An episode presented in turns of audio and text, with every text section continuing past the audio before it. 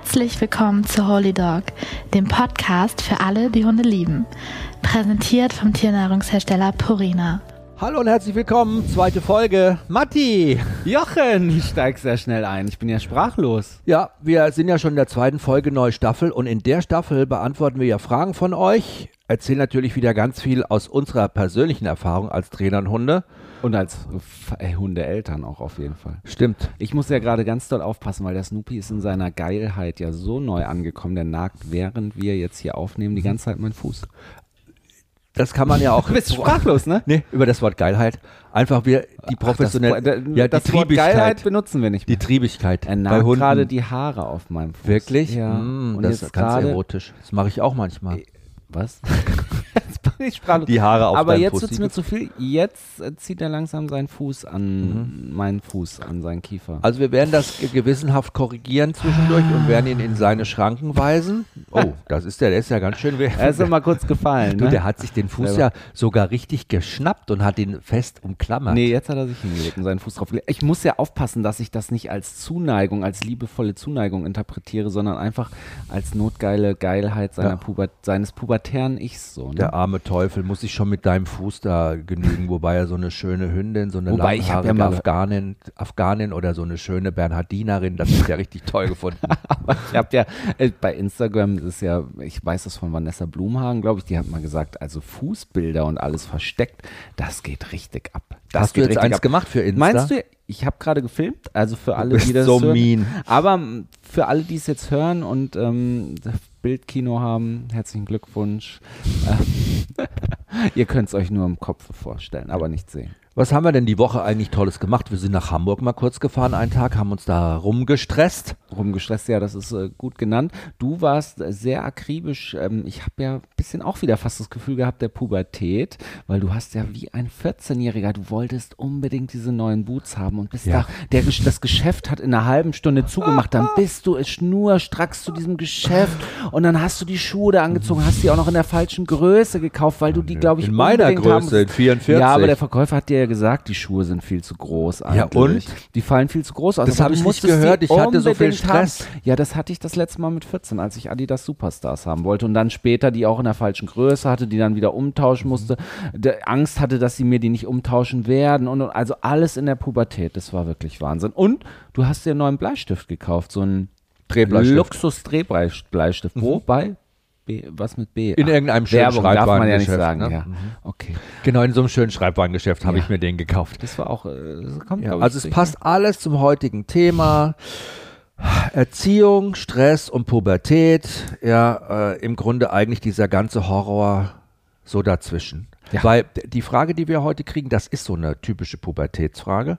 Genau. Und ich musste auch so ein bisschen da gleich an Snoopy denken, weil wir können wirklich aus dem Leben plaudern. Wir stecken mit ihm mittendrin. Wir, wir stecken sowas von mittendrin, dass jeden, also ich würde sagen, alle drei Tage müssen wir die Bettlaken wechseln, weil er seinen Penisstempel immer an die Bettlakenkante abdrückt, Ja, vorne wenn er an. morgens genau. Hallo sagt. Wir ja. haben also Spannbetttücher und vorne, wo die Matratze quasi diese schmale Seite, da springt er immer hoch.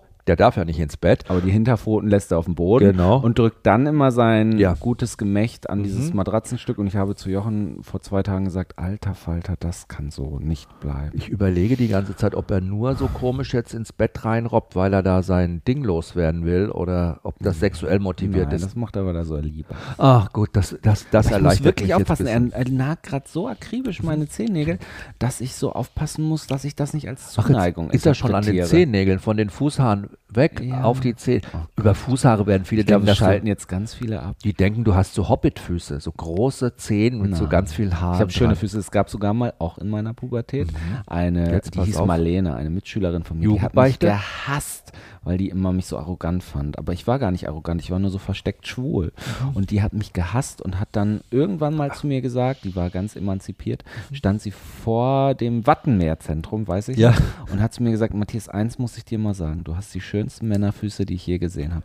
Und das war für mich das Okay. größte Kompliment, was ich je bekommen habe, weil die mochte mich eigentlich gar nicht. Das ist wirklich, muss ich sagen, da hast du Das ist eigentlich eine romantische Ja, Geschichte, oder? schöne da Geschichte. fehlen dir die Worte. Nee, da, das finde ich, also die würde ich gerne jetzt mal. Lebt die noch hier in Town? Nein, ich glaube, die ist nach Berlin gegangen, hat Ah. Journalismus studiert oder Und so. schreibt über Füße. ja, wir Über reden über die vielleicht. Pubertät. Ja. Das ist die Zeitspanne ungefähr, muss man sagen, als bei uns Menschen. Da beginnt bei Mädchen übrigens die Pubertät im Alter von 8 bis 13 Jahren. Wie bitte? Um acht? Nie um acht, habe ich umgesagt? Von 8 bis 13. Ich da geht das schon los. umgesagt. Überleg mal. Von acht. ja, ich war geschockt. Das habe ich, Ich jetzt aktuelle Zahlen, das habe ich bei, das habe ich jetzt einfach mal so recherchiert. Das glaube ich nicht. ja, und dauert vier Jahre. gegoogelt? Internet. Ich habe mehrere Quellen Das ist ja angezeigt. wie unsere Politiker. Das habe ich aus Ich habe mal schnell gegoogelt. Nee, die www Pubertät, also die Pubertät Ja. beginnt also rein, sage ich jetzt mal medizinisch betrachtet, ent entwicklungsbiologisch, biologisch betrachtet, im Alter bei Mädchen von 8 bis 13 Jahren. Das ist ja nicht die geistige Reife, es geht nur um die sexuelle Reife, das, was im Körper passiert. Und dauert circa, sagt man, vier Jahre. Das kann auch immer um ein, zwei Jahre ich variieren. als Pädagoge so Angst, wo du das gegoogelt hast. Ja, und bei Jungen beginnt die Pubertät etwa im Alter mit neun Jahren, also später, bis 14 Jahren und dauert ungefähr vier bis sechs Jahre, also fast unter Umständen zwei Jahre länger als bei Mädchen. Deshalb sind Jungs ja auch oft so, äh, wie sagt man, Spätzünder. Und Mädchen, sagt man, sind viel früher schon reifer, weiter. Oh, ich habe ja in meinem Leben immer nur Jungs kennengelernt, so wenn wir jetzt mit äh, rumhängen mit Eltern, die Kinder haben, Mhm. wo die Jungs total äh, so stoisch wirken Ja. ab einem gewissen Alter. In der ne? Pubertät. Und dann denke ich mir, oh, sind die stoisch, zu denen kann man ja gar nicht durchdringen, ne? Wie warst du denn in der Wahnsinn. Das ist langweilig, glaube ich, wie ich in der Pubertät war. Ich war. Ähm, Ach komm, jetzt hau mal einen raus, du warst bestimmt nicht langweilig in der Pubertät. Du hast bestimmt richtig äh, krass Zeug Naja, angestellt. ich glaube, dadurch, dass ich äh, schwul war, aber ja so versteckt schwul ne? und nie so hetero unterwegs war, habe ich immer die ganzen anderen Jungs nicht verstanden, die so voll sexuell unterwegs waren und deren großes Lebensthema Mädchen waren. Ich fand Mädchen auch immer toll, aber ich habe die immer so wie Barbie-Puppen betrachtet. Ich habe mir halt immer gedacht, ah, die hat schöne Haare, die hat ein schönes Gesicht. Und, aber ich war so ganz entspannt und habe mir gedacht, was sind die alle so wild wegen Sex und so. Schlussendlich lag es halt an meinem Schwulsein. Ich glaube, hätte ich damals mit Jungs schon irgendwas gestartet, wäre ich wahrscheinlich auch vollkommen irre gewesen. Deswegen hatte ich eigentlich eine späte Pu Pubertät, erst so mit 21, würde ich sagen, wo ich die Jungs für mich entdeckt habe. Aber das Schöne war ja an meiner Pubertät eigentlich, dass meine Eltern total stabile Partner an meiner Seite waren, sage ich mal. Ähm, und bei uns galt immer so ein bisschen das Prinzip, mh, wie soll ich sagen, Erziehung durch Nichterziehung. Nein, das ist übertrieben, aber es war, ich weiß, Anti-autoritäre naja, nein, das auch nicht. Ich habe schon mal eine Ansage gekriegt. Ich weiß noch, wie ich einmal bei irgendwas in, in der Küche, ich habe immer eine Küche gelernt, wie ich in der Küche saß und gelernt habe und mein Vater irgendwas gesagt hat. Und ich das, er ist rausgegangen und ich habe das große A-Wort benutzt, weil ich es richtig sauer war. Arschloch. irgendwas. Hast du gesagt? Das darf man doch Das, im Podcast ja, sagen. aber nicht im. Zusammenhang mit meinem Vater. Schau, das Okay. hat Wirkung gezeigt. Meine Mutter hat das wahrgenommen Aha. und hat gesagt, was hast du gesagt? Und dann habe ich es nochmal wiederholt. Guck mal, ich kann es heute noch nicht aussprechen, weil es mich so, ne, weil ich so geschockt war. Ich spiele dich jetzt mal. Arschloch. Und dann? Nee, ich habe eher so Arschloch Aha, gesagt, so mhm. ruhig vor mich. Das Arschloch. Und dann hat meine Mutter gesagt, was hast du gesagt? Und dann habe ich gesagt, Arschloch. Und dann hat sie gesagt, das sagst du nie wieder, nie wieder. Und meine Mutter ist so lieb, ne? Ja. Und wenn die dann mal richtig, ausrastet, hat das schon richtig Eindruck auf mich. Dass ich mich heute noch mal mehr traue, ne? Mit 36, 37, ja. Mit 37 das hier laut im Podcast auszusprechen, hat schon richtig Eindruck auf mich gemacht. Habe ich auch nie wieder gemacht. Aber bei uns zu Hause war eh generell so ein bisschen das Prinzip Rücksichtnahme durch Nicht-Rücksichtnahme. Ich weiß noch, mein bester Freund war damals immer zu Besuch und hat viel bei mir geschlafen und ich bei ihm. Und ich weiß noch, wie ich nachts mal um eins auf die Idee kam, mein Zimmer umzustellen. Und dann habe ich gedacht, der Schreibtisch woanders hin, sch, alles. Und er hat mir geholfen und ich hab, das Schlafzimmer meiner Eltern war nebenan. Um 1 Uhr nachts. ja, das Schlafzimmer war nebenan In von meinen der, Eltern. da wo, in dem Haus, wo wir. Ja, ja, ja? Das Schlafzimmer war nebenan von meinen Eltern. Die haben geschlafen, ich habe gesaugt, ich habe Möbel umgestellt nachts um eins. Keiner hat was gesagt. Und mein Freund damals habe ich gesagt, was ist hier? Meine Eltern würden ausrasten, wenn ich Ja. nachts um eins hier saugen würde. Und habe ich gesagt, nö, meine Eltern wissen, wenn sie nicht meckern, dann meckere ich auch nicht, wenn sie nachts um eins laut sind. Also es war alles äh, sehr auf Augenhöhe mit uns und trotzdem hatte ich Respekt vor meinen Eltern bis eben auf diese Situation. Und ähm, ich würd würde schon sagen, es war eine es war sehr im Flow bei euch. es war im Flow, ja, es war auf jeden Fall im Flow. Und dafür bin ich meinen Eltern auch sehr dankbar. Wie war es denn bei dir? Ich meine, dein Vater war Lehrer, das stelle ich mir so ganz anders Also vor. ich, wenn ich mich in der Pubertät beschreiben würde, also ich war faul. Hm? Ja. Ich habe nur gemacht, worauf ich Bock hatte.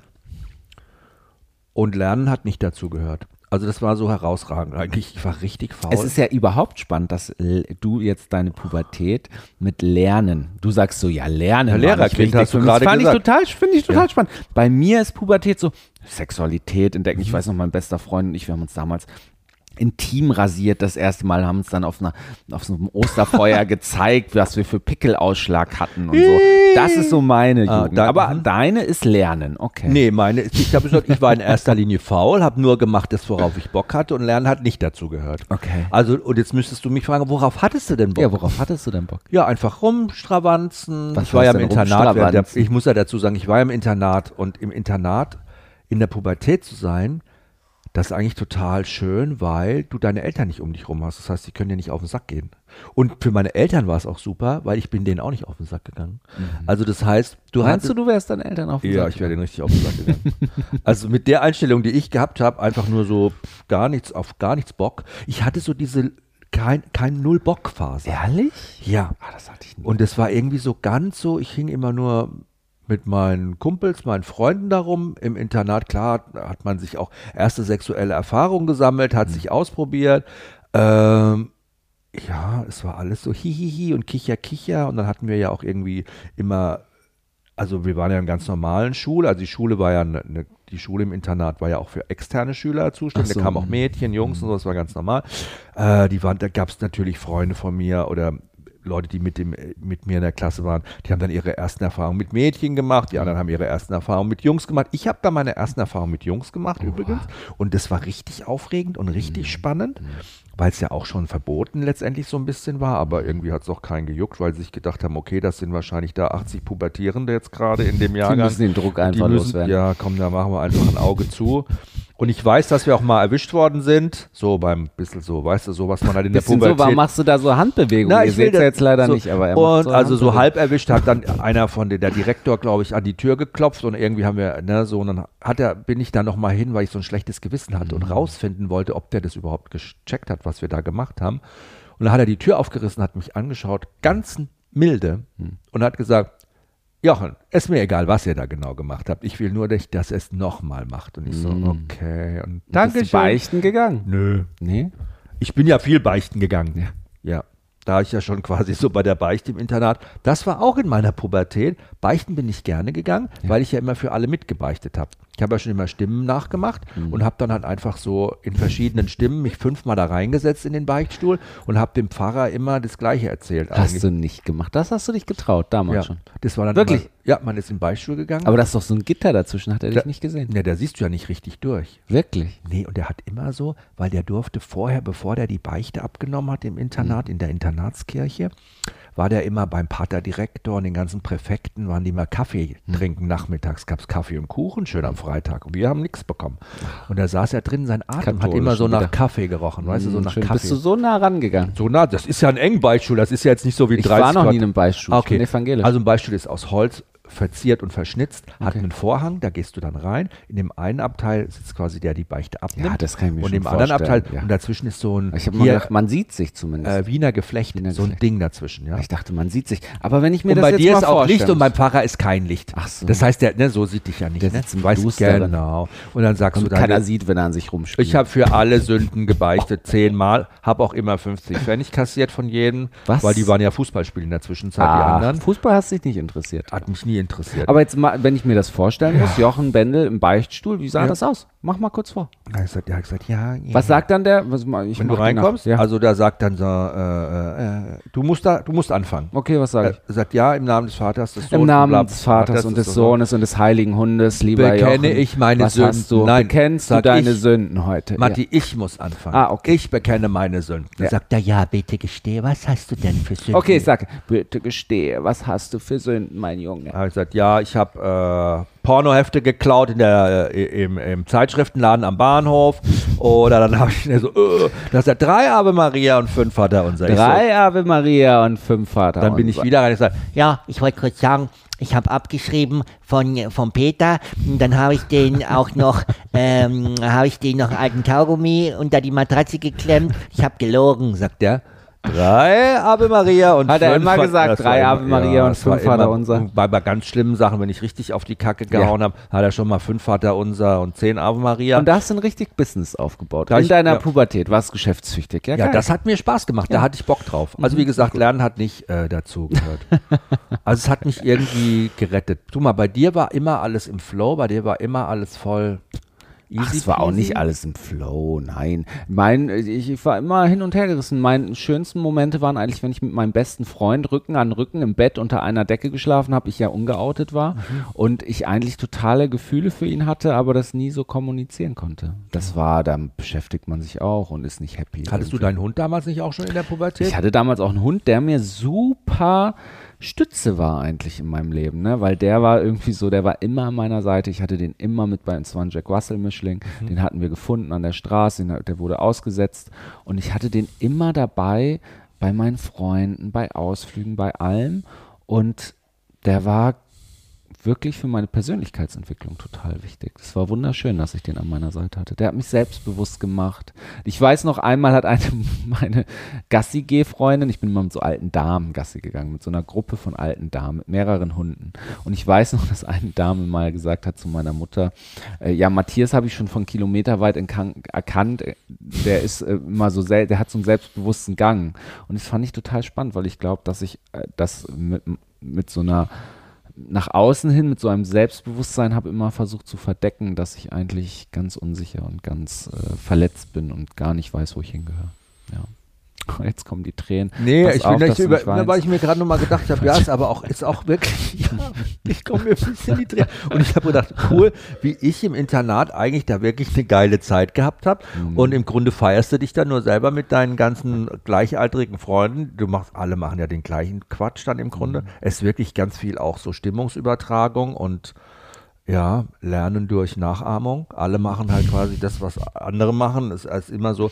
Und ich glaube, für die ganzen Erzieher, die da gearbeitet haben, so war das richtig krass. Pubertät ist ein Thema heute in diesem Podcast. Vor Genau. allen Dingen auch so, wie gehe ich mit diesem Stress um in der Pubertät und wie Ja. erziehe ich dann vor allen Dingen auch in der Pubertät. Und wir haben eine wunderschöne Frage bekommen. Genau, von der Nicole P. Nicole P. Punkt. Ja. P? P. P. Ich habe eine PB-Schwäche, muss ich auch dazu Nicole. B oder hat P? Mein, P. Hat meine, obwohl P. ich mit P geschrieben werde, oder mein Name, ich werde ja mit BP geschrieben eigentlich, doch, Bridöl. Das ist ja Wahnsinn. Sagst du dann Pendel Bridöl? Müsste ich eigentlich können, ne? Nein. Habe ich totale Schwäche verrückt. Hast du doch nicht. Ich lese es jetzt vor. Hallo Jochen und Matti. Oh, sie nennt mich Matti. Oh, Mhm. danke. Äh, wir haben einen einjährigen Entelbucher-Rüden. Ja, sie hat eigentlich EB geschrieben. Ich vermute mal, dass es Entelbucher ist und nicht English Basset, weil sonst liegen wir total falsch. Ja, gut, also wird Entelbucher sein. Okay, Nicole, melde dich nochmal, falls Ja. es falsch ist. Wenn er überdreht ist, können wir ihn kaum bändigen. Boah. Er kommt dann in sein Kennel. Aber das ist manchmal ein Kampf. Er schnappt dann nach uns beim Zumachen des Reißverschlusses. es ist zwar besser geworden, aber lange noch nicht gut. Wie bekommt man einen überdrehten, pubertären Rüden gebändigt? Ja, wie bekommt man pubertäre, überdrehte Kinder gebändigt, ne? Voll mein Thema oder unser Thema gerade, ne? Du bist auch Sozialpädagoge. Das ist eigentlich wirklich dein Ding. Du hast da immer Verständnis für alle. Ja, ich habe Verständnis und es ist natürlich auch wichtig, hier für den lieben Entelbucher Rüden, dessen Namen wir nicht wissen. Schei, warum nicht? Schade, ne? Ihr müsst die Namen von den Hunden auf Ah, jeden Fall mitschreiben. So schön, ja. ähm, dann könnten wir vielleicht heute auch ein bisschen mehr Verständnis Mhm. schaffen, weil wir müssen natürlich, wenn wir so einen Fall bekommen, erstmal immer sagen, das, was wir jetzt sagen, ist immer erstmal spekulativ, Ja. weil wir natürlich euren Hund nicht sehen, euch nicht in der Interaktion. Also nimmt es manchmal auch nicht persönlich, wenn wir da ähm, vielleicht irgendwas sagen, was gar nicht euch entspricht oder so, sondern wir spekulieren einfach nur wild drauf los, ähm, versuchen aber natürlich trotzdem irgendwie einen fachlichen Drive reinzukriegen. Ja. Das war jetzt so richtig schön pädagogisch, muss ich jetzt sagen. Nee, weil ich finde, Leute, ganz im Ernst, also wir sind nicht dabei, wir haben es nicht gesehen. Wir, ihr könnt, müsst uns, dann müsst ihr uns auch Videos schicken, das könnten wir natürlich auch mal machen. Aber es geht ja darum, dass sich jeder irgendwie was rausziehen Genau. kann. Es soll ja auch für eure, sag ich mal, Bindung und eure Beziehung mit eurem Hund auch was da. Also der Entelbucher Sennhund, das ist so ein typischer Hof- und Bauernhund aus dem Alpenraum. Kannst du dir richtig schön vorstellen, ne? Also der kommt ursprünglich vor 120 Jahren hat man die Rasse zum ersten Mal so erwähnt, aus dem Emmental. Kennst du Emmental? Kennst du Käse? Ehrlich gesagt nicht. Das ist der mit den- Emmentaler Käse Ja. kenne ich, der stinkt mit den vielen Löchern. Genau, das Ja. ist der mit den Löchern. Der stinkt mit den, den lie- den liebe ich übrigens. Und äh, also diese Entelbucher oder diese Sennenhunde generell, die haben äh, verschiedene Aufgaben, die helfen eigentlich diesen Bauern, diesen Milchbauern Mhm. Beim Viehtreiben. Also das heißt, die müssen ja aus dem Stall auf die Weide und dann auf die Alm hoch und wieder runter mit den Kuhglocken und so richtig romantisch.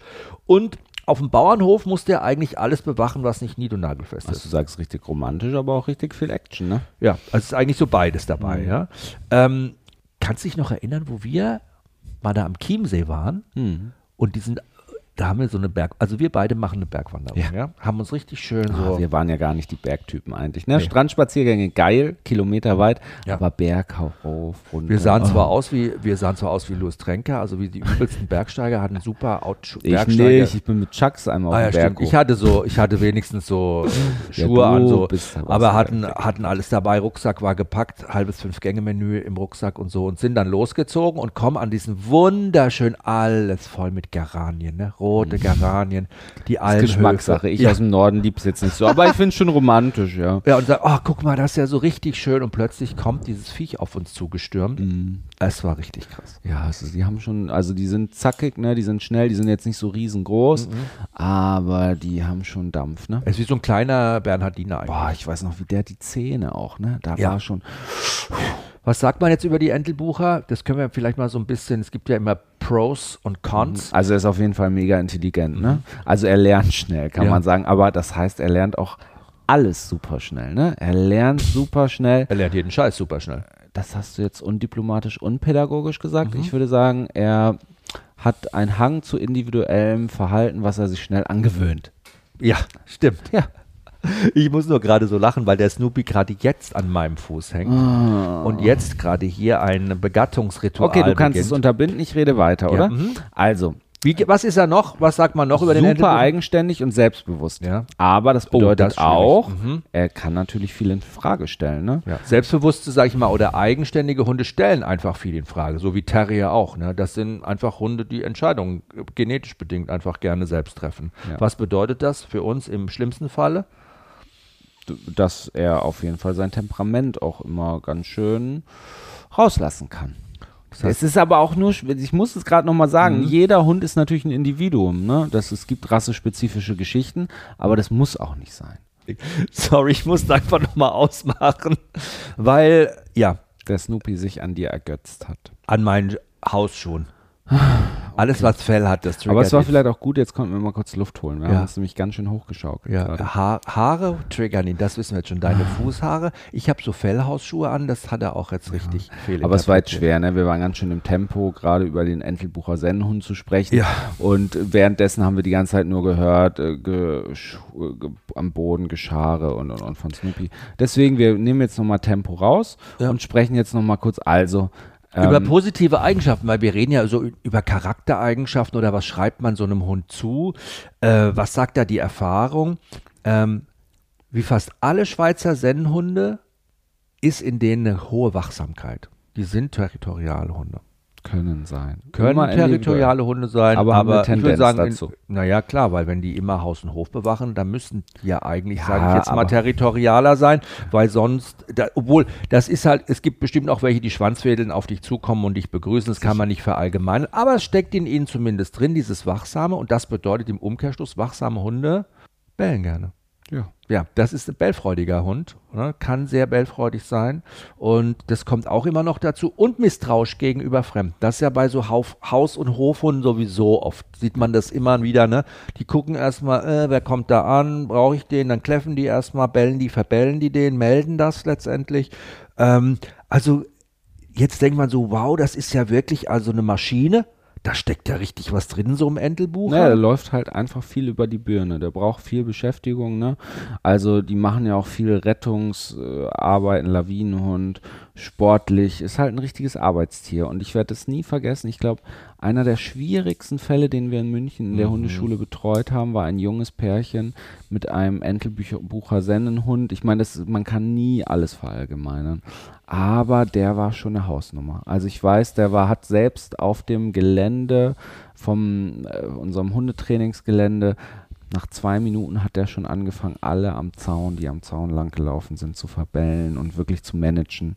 Und die Besitzer waren wirklich gefragt, diesen Hund zu managen. Und die hatten wirklich Schwierigkeiten, weil ich glaube, viele Menschen sehen dann den Berner Sennenhund vor sich, so einen ruhigen Haus- und Hofhund, gemächlich und, und, und.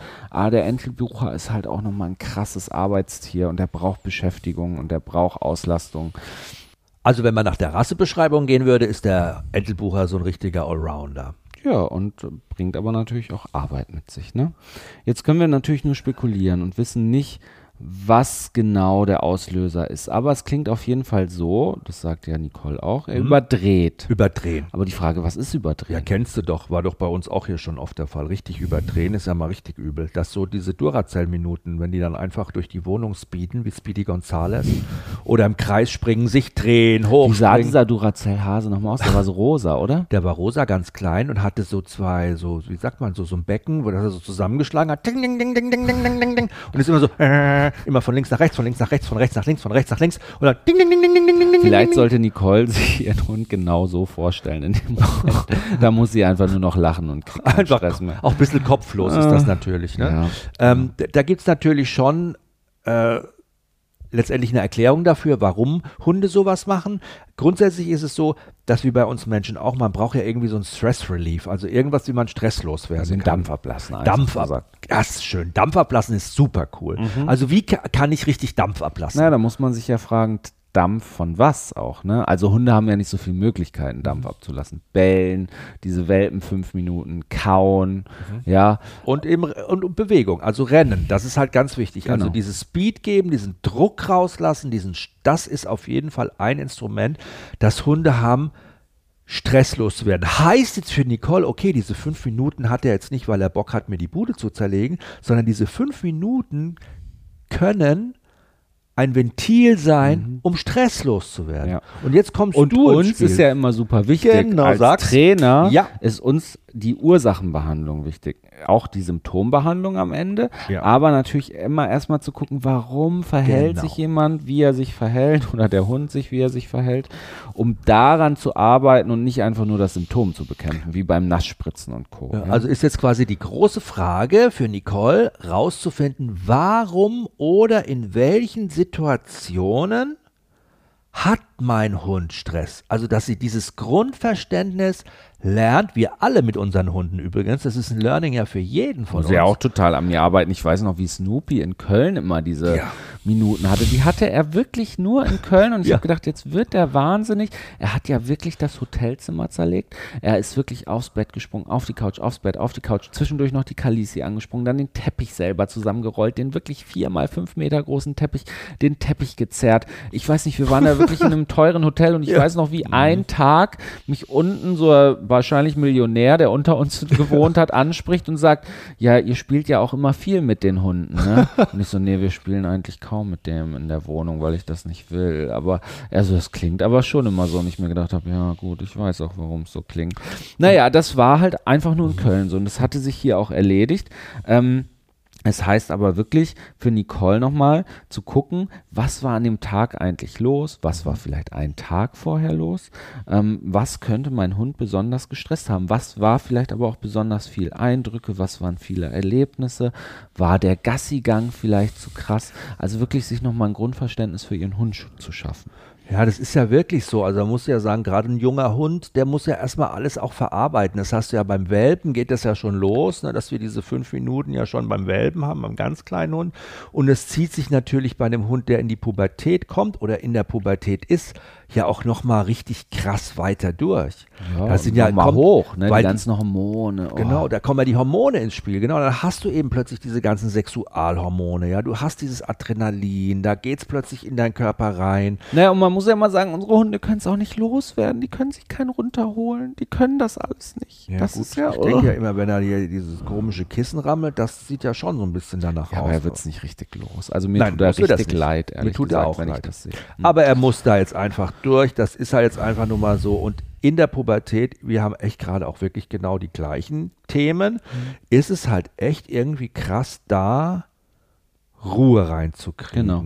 Und bisher hat Nicole es halt so versucht, dass sie ihn in sein Kennel gebracht hat. Hat sie gemacht, einfach reingesteckt. Ja, das wissen wir nicht. Das Mhm. klingt so, aber. Aber sie hat was Interessantes geschrieben zwischen den Zeilen. Ne? Mhm. Sie hat geschrieben, er schnappt nach ihr, wenn beim Zumachen des Reißverschlusses. Bingo. Genau. Da bin ich aufgewacht. Mhm. Weil habe ich mir gedacht, okay, wenn ich mir das jetzt so vorstelle, also überleg, ich, hab, ich hatte mal so ein Ding, da habe ich meinen Eltern mal Geld geklaut, das weiß ich noch, da war ich so sechs oder so. Mhm. Sowas hast du gemacht. 20 Da warst du aber Mark noch nicht in der Pubertät. habe ich dir doch, habe ich dann hier äh, so Leuten bei uns im Brot gekauft. Da habe ich gedacht, ah, die haben kein Geld, die sind so arm, die sind in der Schule bei mir. Das, und dann bin ich zu denen nach Hause und bin dann in die Bäckerei und habe Brot gekauft. Und dann hat die Bäckerin irgendwann mal später zu meiner Mutter gesagt, ihr Sohn hat aber ganz schön hier, für, äh, hat er Brot gekauft für die und die. Meine Mutter, hä, da hat er von was denn, für eine Kohle? Ja. Und als das rauskam, hat mich mein Vater richtig rund gemacht und mich dann krass in mein Zimmer eingesperrt. Ja. Aber die, das Schlimme, Wichtige ist ja. Und also ich war mein- richtig auf 180. Und dann hat er mich ins Zimmer eingesperrt. Dann habe ich erstmal mein Zimmer abgeräumt. Dann habe ich erstmal Echt, meinen hast du alles zerlegt? Bam, habe ich alles Hast runtergeschmissen. Ja, ich richtig mich aufgeregt. Warst du richtig mein wütend? Bettzeug genommen, mein Kleiderschrank ah, und rumgeschrien. Ich hatte so dieses Gefühl, dieses eingesperrt sein und dieses, diese Enge, das hat sich alles, das ist alles da drin noch viel mehr eskaliert, weil ich habe ja für mich was Gutes getan. Ich habe das gar nicht verstanden mit dem Geld eigentlich, ne? Und fand mich total falsch behandelt und habe dann wirklich, war wie so, nicht jähzornig, aber ich habe diesen Druck da losgelassen. Ja, ja. Das habe ich auf mein Bett geschmissen, habe geheult und habe alles runtergeschmissen und dann, boah, den Schreibtisch, meine ganzen Stifte rumgeschmissen, meine Matchbox-Autos und alles und so, ja. Aber es gab ja auch mal 2004, weiß ich noch, kennst du noch die Super Nanny? Katja Saalfrank? Ach, ich dachte Nanny Fine. nee, Katja Saalfrank Ach, auf die RTL. Nanny, ach, die die, Katja- hat ja auch damals die stille Treppe eingeführt. Oh, ja. Die hat ja dann irgendwann mal, glaube ich, 2011 gesagt, oh, das war ein Riesenfehler, das hätte man nicht machen dürfen. Die Kinder in so eine Situation zu bringen, in so einer aufgewühlten, emotionalen Situation, zu sagen, du musst dich jetzt auf die stille Treppe setzen und da ruhig sein und den Kindern gar nicht erklären, was war jetzt das Problem, wo, ne, und dann noch in so eine Ruhesituation zu drängen, obwohl die eigentlich so einen Druck haben und den Druck loswerden müssen, dass das pädagogisch eigentlich nicht sonderlich sinnvoll war und dass die Kinder sich dann auch oft keine Lösungsstrategien erarbeiten konnten, sondern dass es sie sehr in ihrem Selbstbewusstsein eingeschränkt hat und sie eigentlich ähm, dann nicht sonderlich viel gelernt haben. Aber würdest du dann jetzt nach dem, das, was du gesagt hast, sagen, die Box ist nicht gut oder die Box ist gut? Hm, Die Box ist gut, wenn die Box sinnvoll verknüpft werden würde, als Art Rückzugsort und nicht als Strafe verstanden wird. Genau. Ich glaube, das war bei der stillen Treppe ja auch das Problem. Man hat die Kinder auf die stille Treppe gesetzt, sie mussten dann da verharren. Eigentlich wie in die Ecke stellen ja, ne? wie in die Mhm. Ecke stellen. Die Eltern haben sie dann ignoriert, in Ruhe gelassen, ihnen keine Alternative gegeben, um ihren Druck dann doch irgendwie loszuwerden. Ja. Und deswegen ist die Box nicht generell schlecht, aber es sollte halt ein positiver Ort sein. Es ist ja was anderes, als wenn man dem Kind sagt, du gehst jetzt auf die stille Treppe, bewegst dich nicht, sagst nichts mehr, redest nicht mehr und hast diese Wut und diesen Druck noch in dir. Oder du sagst, hey, komm, wir gehen zusammen ins Zimmer, ähm, ich gebe dir was zu spielen, beschäftige dich mal ein bisschen, dann kannst du dich ein bisschen runterfahren, kannst auch deinen Druck loswerden. Und es ist okay, ich habe Verständnis, dass du Druck hast, dass es dir schlecht geht. Und ähm, ich lasse dich auch nicht alleine in der Situation, sondern mh, ich gebe dir eine Alternative, wie du dich beschäftigen kannst und wie du deinen Druck los wirst. Also im Grunde dich. können wir jetzt schon mal über die Box sprechen, weil es ja ganz wichtig. Du hast es ja eigentlich jetzt schon klassisch angesprochen. Das Thema ist ja im Grunde Boxentraining. Ich würde wirklich Nicole empfehlen, die Box weiter einzusetzen, aber richtig an der Box zu arbeiten. Ich weiß, wir wollten erst was anderes machen, aber du hast das jetzt mit der stillen Treppe so, so schön erklärt und hast das auch schon, ne, wie sinnvoll das ist, so einen Rückzugsort zu haben und so. Und das soll ja die Box auch sein. Die Box wird ja auch weiterhin ein Rückzugsort sein und wird ja weiterhin auch ein Ort sein, wo Nicoles Hund sich runterfahren kann und den er nicht mit was Stressigem verknüpft, weil jetzt im Moment ist die Box für den der blanke Horror. Ja, er der muss da ja rein. sogar dazu, wenn sie merkt, er, macht, er ist so überdreht Ja. und das ist ja wahrscheinlich zu komplex, dass der Hund denkt, okay, sie macht jetzt den Reißverschluss zu, jetzt beiß ich noch rein, weil das ist alles Mhm. Ist aufgebaut. sondern Ich das glaube, ist das ist aufgebaut, aufgebaut. das ist Druck, das ist Stress, der Ja. sich dann da total entlädt. Dieser Reißverschluss zu, das löst bei ihm wirklich was aus, das macht wirklich das ganze Ding am Ende kaputt. Mhm. Aber ähm, okay, Box aufbauen, wie mache ich das mit einer Box und so. Da gibt's, ich würde jetzt Nicole erstmal empfehlen, mit der Box weiterzumachen, aber die Box auch zu neutralisieren. Also da muss eine neue Box her. Die kann nicht mehr die alte Box nehmen. Die alte Box ist verbrannt. Also eine neue Box aufbauen, sich wirklich einen Ort auch da holen, der so ein bisschen, sage ich mal, abgewandt ist vom Geschehen. Ein Eckchen, wo die Box nicht mitten in der Türe im Raum steht. Auch die den Eingang der Box ein bisschen zur Seite stellen, dass das alles wie so eine kleine Höhle und wie ein Versteck ausschaut. Und dann würde ich wirklich den Hund auch die Box selber entdecken lassen. Leckerchenspur legen, in die Box rein, gar nicht den Hund immer so darauf hinweisen, sagen, hey, gucke mal da, richtig, geh mal in die Box, geh mal rein. Das gar nicht machen, weil Hunde sind total misstrauisch, die denken sich dann, oh ne, scheiße, wenn die unbedingt will, dass ich dann in die Box gehe, dann gehe ich da gar nicht rein, das mache ich schon mal gar nicht.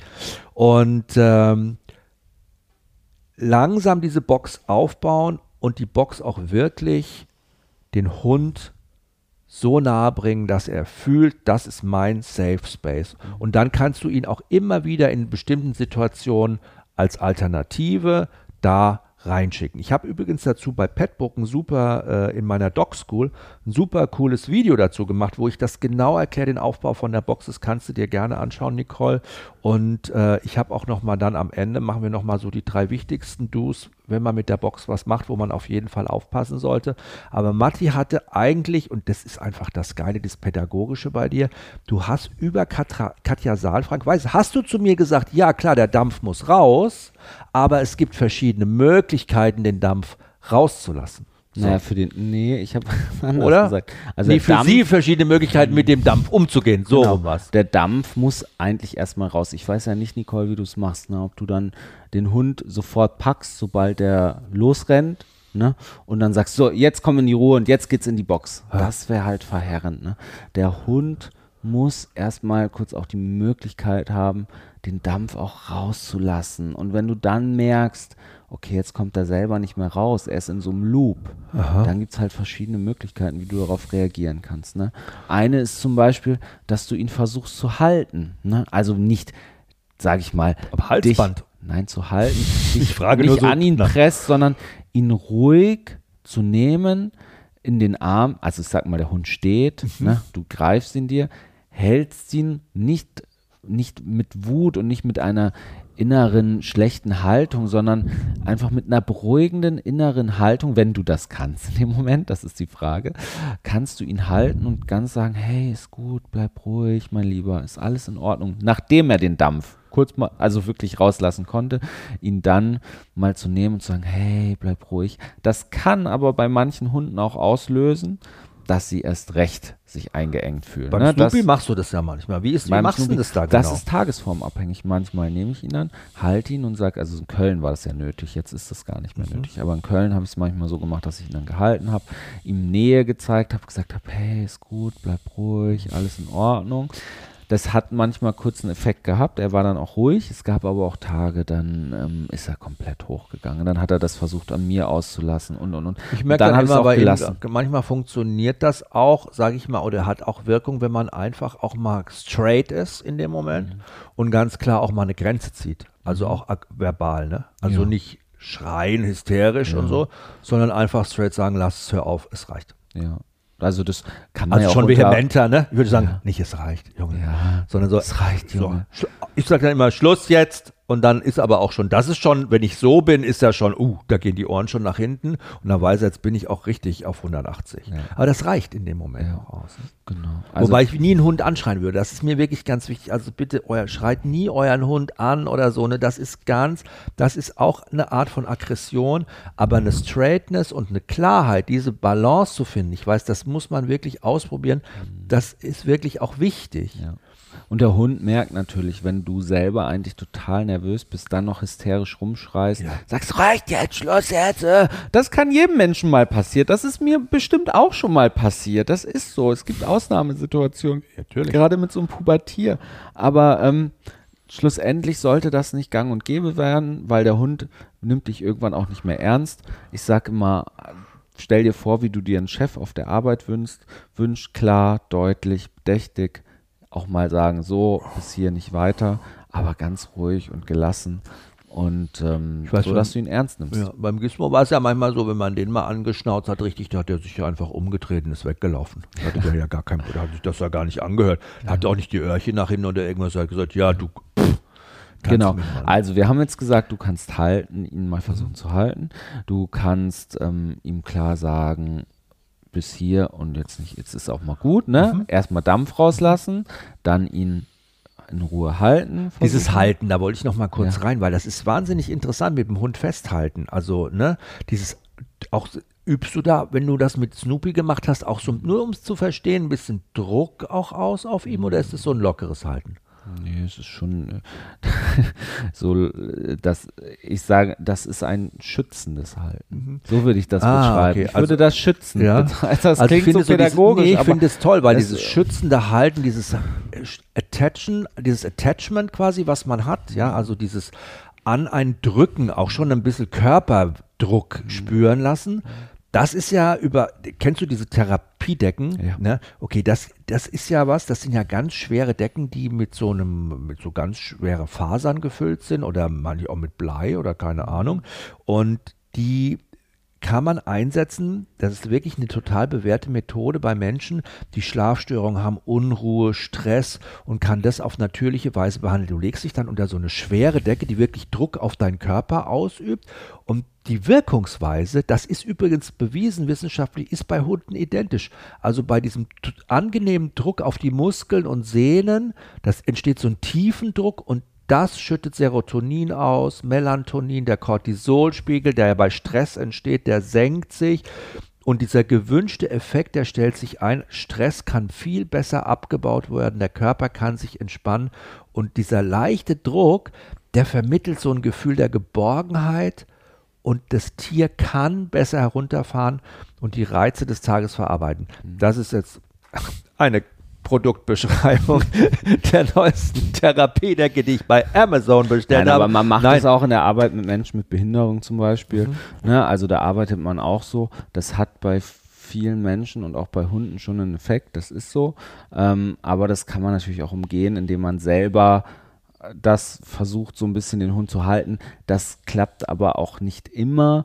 Das hat auch manchmal was mit Mensch-Hund-Beziehung zu tun, weil man natürlich eine Decke ist neutral, sage ich mal. Ne? Eine Ja. Decke hat keinen Herzschlag, eine Depp Decke schießt kein Stresshormon aus.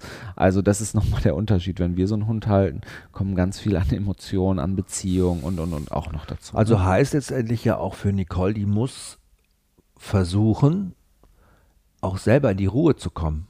In so einem Moment, wo dein Hund hochfährt, Ja. wo er ausrastet. So wie du sagst, wenn er seine fünf Minuten hat und total Duracell-mäßig dir die Bude zerlegt, sage ich mal, ist Aber das da für ist dich ja- dieser Moment, in dein Om zu kommen. Genau, aber da ist ja ein Schritt auch, was wir am Anfang gesagt haben, Verständnis schaffen. Ne? Verständnis schaffen. Mensch, ähm, der ist in der Pubertät, der hat vielleicht gestern einen unheimlich großen Spieledrang mit anderen Hunden gehabt, der hat viele Autos gesehen, der hat viel, vieles, was wir als Stress nicht, nicht als Stress wahrnehmen, ist ja für einen Hund schon Stress, ne? denn unsere Umwelt ja ganz anders war. Ja. Das heißt, sich da auch nochmal reindenken. Wäre es gut, wenn wichtig. Nicole vielleicht auch mal so ein bisschen so, so ein Tagebuch führen würde oder das mal aufschreiben würde, was mit dem Hund so, was sie so erlebt hat. Und wenn dann wieder sowas kommt, auch mal nachgucken kann, ah, was war es vielleicht, war es unmittelbar bevor oder war es vielleicht nur am Form? Einfach um ist schon viel Arbeit, so ein Ja, aber- Tagebuch. Ich bin da jetzt nicht so ein Typ für, der sowas macht. Gibt ich geb bestimmt Menschen, die da Hausaufgaben auch. total Bock drauf haben. Ja. Aber manchmal hilft es ja auch schon mit seinem Partner oder seiner Partnerin abends zu reflektieren äh, im Bett. Was haben wir heute eigentlich Ja, alles gemacht? Manchmal vergisst man das. Weil ich, der, der, der in der Pubertät so faul war und sich gar nicht um die Schule gekümmert hat, der jetzt gibt dann Bücher gerne Hausaufgaben, schreiben. Ja, der gibt jetzt gerne. Hausaufgaben auch, ne? Genau. Also- Also, ne, nochmal, ich wiederhole mich, Druck ablassen, dann versuchen, man kann es versuchen zu halten, wenn man merkt, das bringt gar nichts, dann ähm, kann man auch mal sagen, so, reicht jetzt, ne, aber gerade wenn er Druck rausgelassen hat und dann kommt das Thema halt Box, ne, also weil in der Box kann der Hund natürlich auch zur Ruhe kommen, wenn du die Box positiv aufgebaut hast, dann sehe ich die Box eigentlich als großes Nonplusultra, ich sehe sie wirklich als großes Nonplusultra bei diesen Situationen, weil dann kann man dem Hund generell was zu kauen in der Box Ja, geben. auf jeden Fall. Der Hund kann in der Box positiv beim Kauen seinen Druck loswerden, den er eigentlich hat. Ähm, äh, merkt dann selber auch noch, okay, das baut meinen Stress ab. Ganz wichtig dabei ist halt eben nicht die Box zu schließen. Und ich glaube, das ist, was du geschrieben hast, Nicole. Du, ähm, er schnappt dann beim Schließen der Box. Ähm, und das Problem ist, wenn du die Box schließt, dann baut er noch mehr Druck ab und dann ist es die stille Treppe, zu der wir eben nicht wollten. Ne? ähm, diese wichtigsten Do's eigentlich beim Aufbau von der Box. Und ich glaube, das ist jetzt für alle auch immer noch mal ein cooles Ding, weil eine Box hilft dir ja immer, auch im Alltag. Gerade wenn du mit dem Hund zum Tierarzt musst, wenn du verreist, ne? wenn du eine Box hast, wo dein Hund gerne reingeht und wo der gerne drin ist, ist halt einfach ein Mega-Tool, das du immer dabei haben kannst und du hast für den Hund wirklich so Schnipp, Kinderzimmer. Das Kinderzimmer ist einfach da. So ein mobiles Kinderzimmer, was du mitnehmen kannst. Ich sehe das äh, wirklich immer so. das geiler Problem Vergleich. aber bei, bei, bei vielen Leuten ist aber immer so, ähm, guckst du jetzt hier auf die Zeit? Ja. Wir haben ja schneiden doch noch was raus vielleicht oder so, dann wird es wieder 45 Minuten. Wir machen jetzt nur noch 45 Minuten, haben wir gesagt. so, dann mach weiter jetzt. Damit euch nicht langweilig wird. Soll ich mich ein bisschen beeilen? Oh nein, ich rede schneller. Ähm, also ich glaube, das ist schon so das Kinderzimmer auf jeden Fall, muss man sagen, in dem sich euer Hund wirklich wohlfühlen soll, vor dem ihr nicht immer rumlungert, wie so Mütter, die immer dann fragen, soll ich dir noch was bringen? Ist alles in Ordnung? Die Türe muss nicht zu sein. Wie gesagt, die kann angelehnt sein. Ne? Also das ist immer so ganz wichtig. Und die drei wichtigsten Do's äh, für die Box. Alles, was dein Hund nicht kennt und lernen soll, wird schwieriger für ihn, wenn du ein großes Thema draus machst. Das wie beim Alleinebleiben eigentlich auch. Das heißt, wenn du die neue Box aufstellst, kannst du ein bisschen was reinlegen für deinen Hund, kleine Decke, Schmusekissen, das, was er kennt. Du kannst die auch dekorieren von mir aus außen, dass das nicht so steril ausschaut. Und dann wirklich den Hund diese Box selbst entdecken lassen. Der muss die selber finden. Das muss seine Box sein. Er muss sagen, geil, ich habe eine Box gefunden, da gehe ich rein. Und dann kommt ja dieses Ding, was Matti auch gesagt hat. Meistens machen wir dann den Fehler, legen dann Knochen rein, irgendwas Tolles. Der Hund geht rein, guckt sich den Knochen an, holt sich den Knochen und verzieht sich wieder unter den Wohnzimmertisch. Der geht dann wieder an einen anderen Ort, den er als positiv abgespeichert hat. Ich will ja, dass der Hund in der Box drinne bleibt. Der muss ja erstmal lernen, da drin runterzufahren. Und deshalb ein cooler Tipp. Bindet einfach einen Knochen oder einen Kong oder irgendwas in die Box rein, mit, einem, mit einer Schnur. Das heißt, dann kann der die nicht rausschleppen. Was macht der, der kleine Mausezahn? Legt sich rein, kaut da drauf rum, fährt runter, sein Körper schüttet Serotonin aus, er kommt in so einen guten Lullaby-Mut und wird dann am Ende da drin so richtig schön chillig sein. Und ähm, wenn er dann da drinnen liegt und wenn er schläft, guckt da nicht immer rein, lasst die Türe auf, lasst den Reißverschluss offen, lasst ihn einfach da drin und dann wird er auch wieder rausgehen. Vielleicht ist das am Anfang nur, bis der Knochen aufgefressen ist, bis der Kong leer ist. Egal. Im Vorbeigehen tagsüber mal ein paar Leckerchen reingeschmissen, der Hund geht dann da wieder rein. Gibt ihm Zeit, dieses Ding aufzubauen. Kein, kein Druck. Also das sind die wichtigsten drei Sachen, wenn man eine Box aufbauen will zu Hause mit seinem Hund. Genau. Und schlussendlich kann man sagen, dein Hund braucht dich jetzt als stabile Stütze. Er ist in der Pubertät, er ist in einer schweren Umstrukturierungsphase und sei ihm wirklich ein ko- konsequenter, aber stabiler Partner an seiner Seite. Hab Verständnis für ihn, zeige ihm aber auch durch einen strukturierten, guten Alltag ähm, mit angemessener Forderung, nicht Überforderung, aber auch nicht Unterforderung, dass du einfach für ihn da bist und dann wird das schon klappen.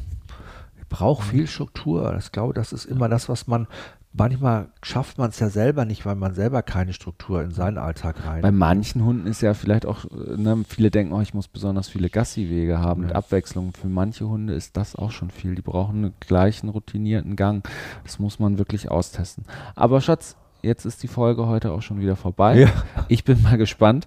Morgen ist unsere große Ratsabstimmung. oh ja, ob jetzt Wegen der tatsächlich die? Rasseliste fliegt oder nicht. Ich weiß ehrlich gesagt noch nicht, wie ich das ertragen soll. Ich spreche es jetzt einfach aus, wenn die CDU gegen alle Meinungen äh, oder beziehungsweise gegen alle wissenschaftlichen Ursachen trotzdem ihr äh, Säbelrasseln da noch veranstalten wird und sagen wird, ah, das muss alles so bleiben, wie es ist, weil wir haben diese Meinung, ich sage jetzt konsequent Meinung, Ausrufezeichen, und wir haben fernab von allen wissenschaftlichen Belegen.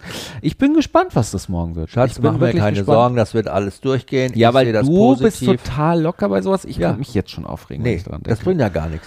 Guck mal, da musst du gleich wieder Dampf ablassen und dann Ja. du hier deine stimmt. fünf Minuten, dann muss ich wieder in die Box schicken. Das willst du doch nicht. Übrigens, Vielleicht wir hauen euch in die in die Box. Shownotes alles rein. Auch nochmal die äh, Links äh, zur Dog School für den fürs Boxentraining. Und dann äh, könnt ihr mit Hund, eurem Hund mal einen Boxenstopp einlegen. Und schickt uns bitte wieder ganz auf jeden Fall Fragen, Fragen, Ja, Fragen, Fragen, Fragen, über Fragen, Instagram. Könnt ihr gerne machen. Und äh, gibt uns ein paar schöne Bewertungen, verlinkt uns. Und wir hören uns nächste Woche wieder. War schön mit euch. Tschüss. Tschüss.